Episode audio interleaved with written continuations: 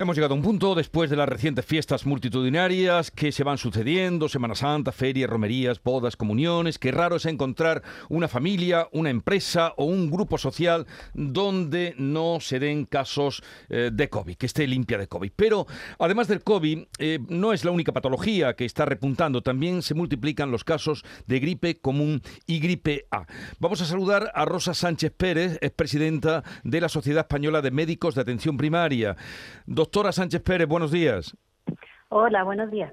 ¿Es preocupante el repunte que se está dando de gripe A? Bueno, sí empieza, la verdad que a ser preocupante, porque las consultas empiezan a ser muy numerosos. los casos de personas que consultan con cuadros, con cuadros gripales y sobre todo por la dificultad que hay entre diferenciar gripe eh, de, de, COVID. Entonces, el aumento de los casos está empezando a saturar las consultas de atención primaria y los servicios de urgencia. Eh, ¿Es eh, propio este tiempo? Porque siempre, pues un poco mm, atribuimos la gripe a periodos de frío, invierno. ¿Es propia la gripe en primavera? No, en este caso es algo completamente anormal. ¿eh? De hecho, la campaña vacunal de la gripe finalizó en, en febrero de este año, porque siempre se cubre el, el, invierno, que es cuando coincide la campaña la campaña vacunal. Este año, eh, la, bueno, durante estos dos años de pandemia se ha visto que las mascarillas han protegido eh, a la población de, de la gripe y, se han dado muy pocos casos. Al quitar las mascarillas, pues mm, ha habido un incremento de, casos tanto de COVID como de gripe A. Hablaba usted de que no es fácil diferenciar en los síntomas eh, o cómo acoden los pacientes, los que tienen gripe, de los que tienen COVID.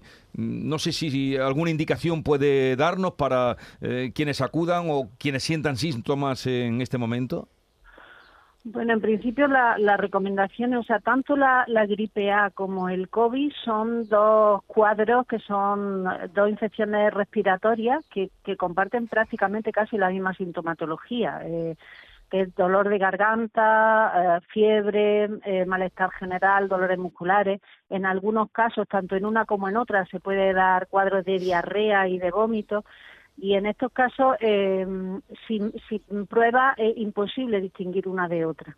en estos casos, como siempre se ha recomendado con la gripe, es que cuando hay este tipo de síntomas, sin ninguna alerta, que la persona tenga dificultad para respirar o una fiebre muy alta que no se controle, en ese caso, pues las medidas para la gripe, como se ha dicho toda la vida, antitérmico, reposo relativo y y suele ser un cuadro que va cediendo sin necesidad de utilizar antibióticos.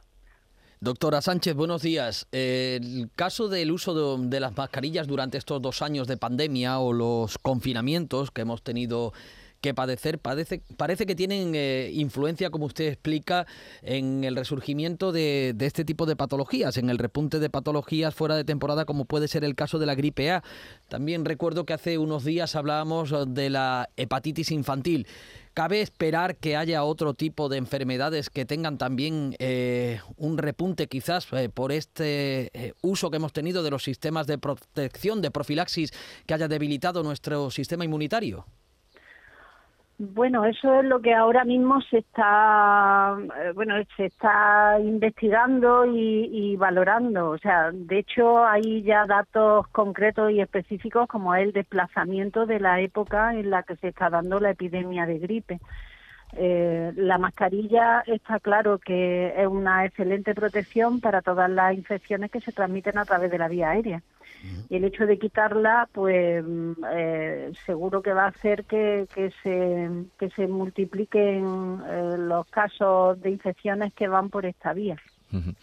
Bueno, ¿y cuál es su perspectiva de la situación que estamos viviendo ahora ya con respecto a los casos que usted bien sabe están aumentando. Hoy veremos qué datos nos dan del COVID. ¿Ha habido exceso de relajación?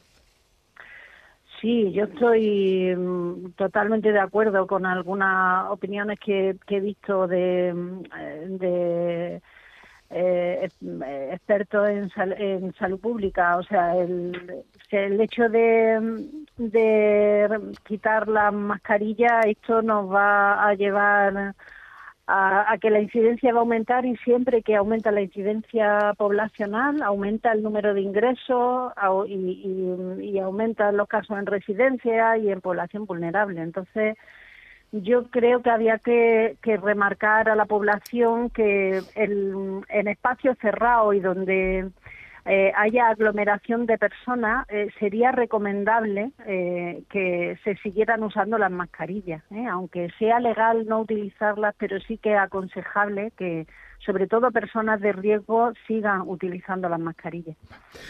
Rosa Sánchez Pérez, presidenta de la Sociedad Española de Médicos de Atención Primaria, gracias por estar con nosotros. Un saludo y buenos días. Espero que, que la recomendación que usted hace no caiga en saco roto, porque la verdad es que ya no hay entorno de nadie que esté limpio de COVID en este momento.